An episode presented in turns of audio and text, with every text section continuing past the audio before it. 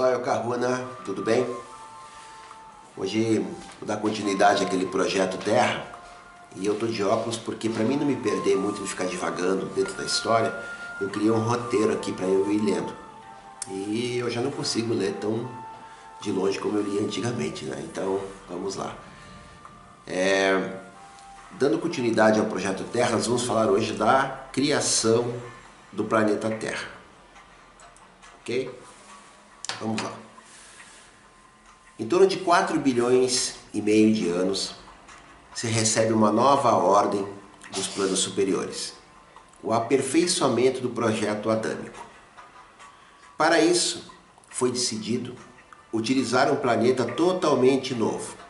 Elegeu seu recém-criado sistema solar e um planeta específico, a Terra, o nosso planeta, que estava ainda em um processo de formação e foi acompanhado pela Federação, que enviou sete dragões Elohims da hierarquia crística Kumara. Temos um bom exemplo deles na antiguidade, numa mitologia chinesa, onde você vê a figura de Kuan Yin, a mãe, a deusa da misericórdia, a regente do raio violeta até outro dia, muitas vezes montada em cima de um dragão. Né? E isso é uma referência e uma homenagem aos dragões que outrora aceitaram vir para cá e trazer toda uma energia, todo um campo áurico de proteção. Aqui vai uma grande dica de estudo para vocês que quando você vê mitologia asiática e a asiática eu incluo também a Índia, né? Você vê muita você vê muita figura de dragão. Lembre-se que quando teve o final da Guerra de Órion, a Federação, junto com alguns mestres ascensionados, decidiram que eles iam começar a encarnar dentro dos reptilianos para que esses reptilianos criassem a centelha crística, que foi o grande motivo da Revolução de Órion. Né? E aí, quando alguns dragões conseguiram ascensionar e tiveram essa evolução crística Kumara, sete desses dragões, enviados por Metraton, vieram para o planeta Terra e começaram a fa fazer toda a sustentação de uma egrégora crística.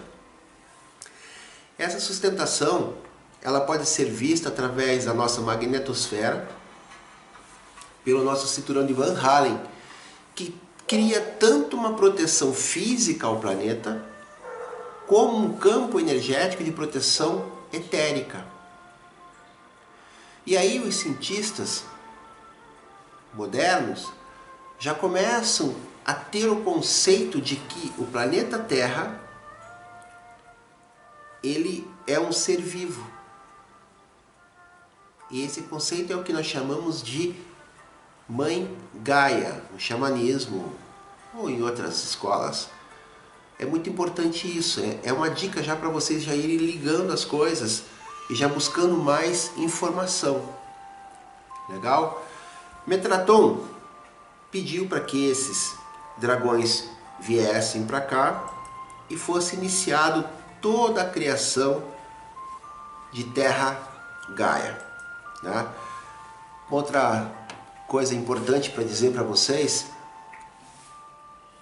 é que Mãe Quan sobre o dragão simboliza o amor e a sabedoria da deusa, dominando a fúria e a força da fera, né? que é o dragão. E isso forma uma tríade que é vista basicamente em quase todas as sociedades secretas. Muitas vezes representada pelo triângulo, que é a força, a beleza e a sabedoria. E aí o domínio da força, da beleza e da sabedoria é justamente o que faz com que você consiga ter o caminho do meio, do equilíbrio mental e emocional. Esse é o caminho da nossa ascensão. Esse é o caminho da nossa evolução. Então, toda vez que vocês olharem agora um triângulo, lembrem-se da força, da sabedoria e da beleza. E se gostam de criar alegorias, lembre-se de Mãe Kuan sobre o dragão. Vocês vão ver muitas fotos dela, se buscarem na internet, sobre um dragão, às vezes até meio rosa o dragão. Né? Então, a beleza e a sabedoria da deusa dominando a fúria e a força da fera. É bem legal esse conceito porque isso tem muito a ver com a gente, com as nossas atitudes, com o nosso egoísmo, com o nosso egocentrismo, os nossos vícios, as nossas sombras.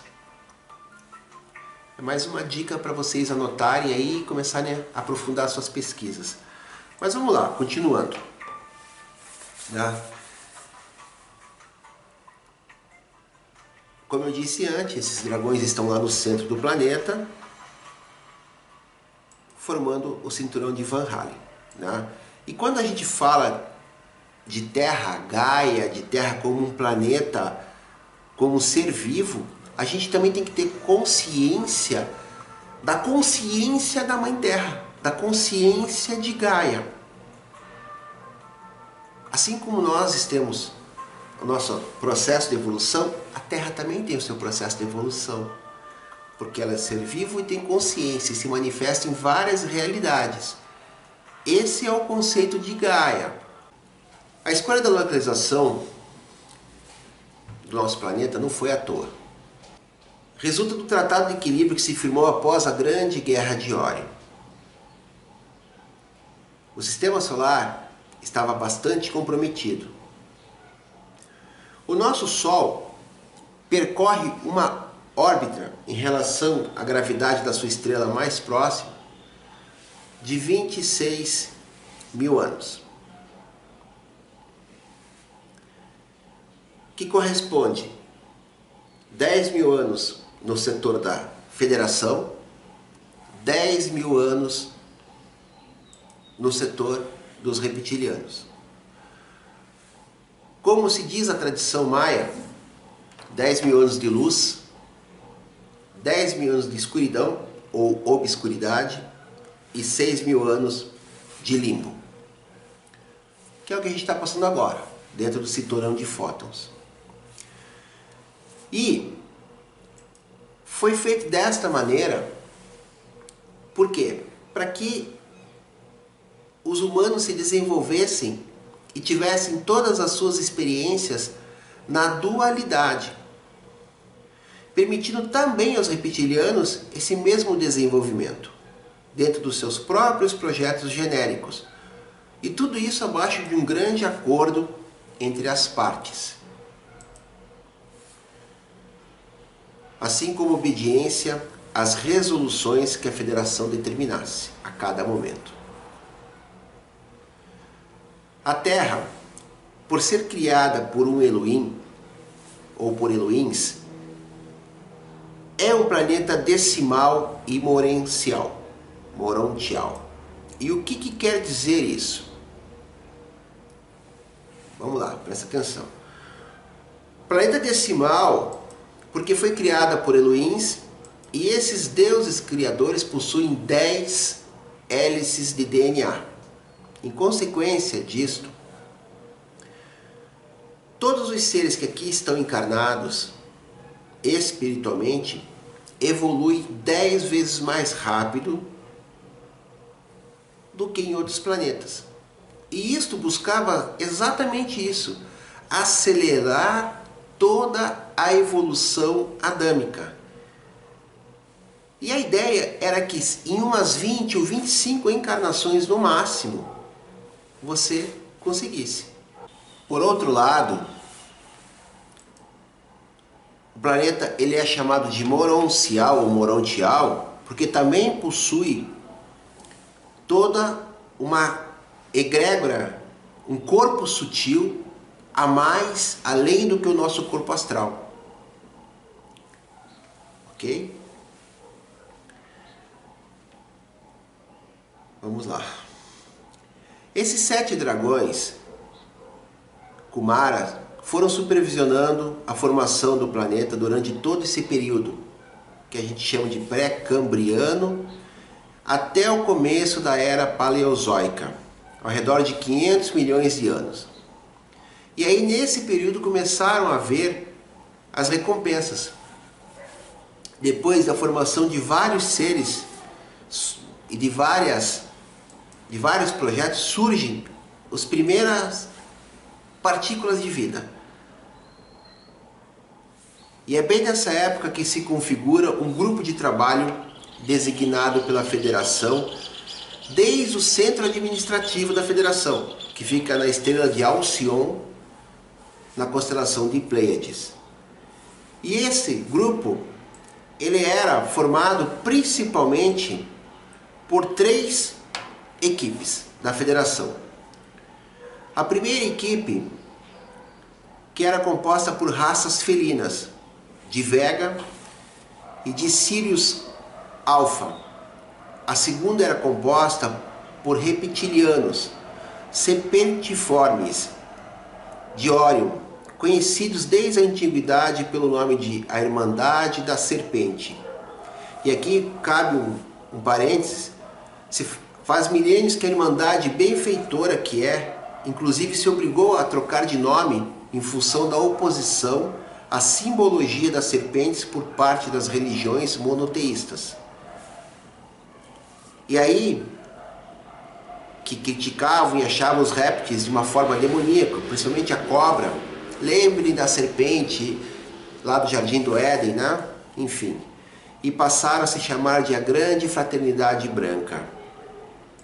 Repetindo, essa segunda equipe, que eram reptilianos sepertiformes de Orion, que vieram para cá para supervisionar toda essa evolução de vida neste planeta, que eram seres ascensionados, pertenciam a uma fraternidade chamada Irmandade das Serpentes, que teve que trocar o seu nome por conta da formação das religiões monoteístas e trocou o seu nome para Grande Fraternidade Branca. E o terceiro grupo era uma equipe humana, lá de Pleiades, que este grupo era encarregado então para doar a matriz humana para todo esse novo projeto adâmico que estava sendo desenvolvido. Essas equipes estabeleceram colônias temporárias aqui para os seus trabalhos, pela supervisão, pela modificação da biologia terrestre. Né? Essas equipes são aquelas equipes que fizeram aqueles 22 projetos que nós falamos o tempo todo. Né? Só que devido às condições difíceis de sobrevivência daquela época, tanto na nossa dimensão de 3D, como nas dimensões superiores e sutis, e devido ao baixo padrão vibracional do planeta, quando elas terminavam seus trabalhos, elas tinham que abandonar a Terra. Porque não, se, não era possível ficar mais tempo do que aquele permitido. Espero que eu tenha conseguido passar para vocês como que se formou a Terra, o que, que é o conceito de Mangaia, tirado um pouquinho do coração de vocês aquela ideia de que reptiliano é tudo negativado e para que vocês entendam um pouquinho da onde vem toda aquela mitologia asiática. Lembrando que Mãe Kuan que era dirigente do Conselho Evolutivo até outro dia, agora eu não sei exatamente qual é a, a função e o papel dela dentro da fraternidade branca, né? Mãe Kuan é deusa da misericórdia. E se vocês conseguirem se conectar com o amor de Mãe Kuan peço para vocês terem entendimento disso tudo que foi falado agora. Porque ela esteve presente desde esse início e continua presente neste planeta. Aliás, ela só vai embora desse planeta quando o último ser de vibração espiritual aqui conseguir ascensionar. Aí ela fecha a porta. É assim que funciona e esse foi o voto que ela fez de amor a todos nós. Legal, pessoal? Espero que tenham gostado. Se inscrevam no canal. Dúvidas, perguntas, enfim, deixem seus comentários. Pode ser via WhatsApp, é fácil. Lá na capa do meu canal tem meu telefone, tem meu e-mail também. Fiquem à vontade. Esta é a parte 3 e vamos ver se eu consigo dar uma continuidade agora, pelo menos uma vez por semana, colocando mais coisas sobre o nosso projeto Terra. Gratidão a todos vocês. Mahalo Muiloa.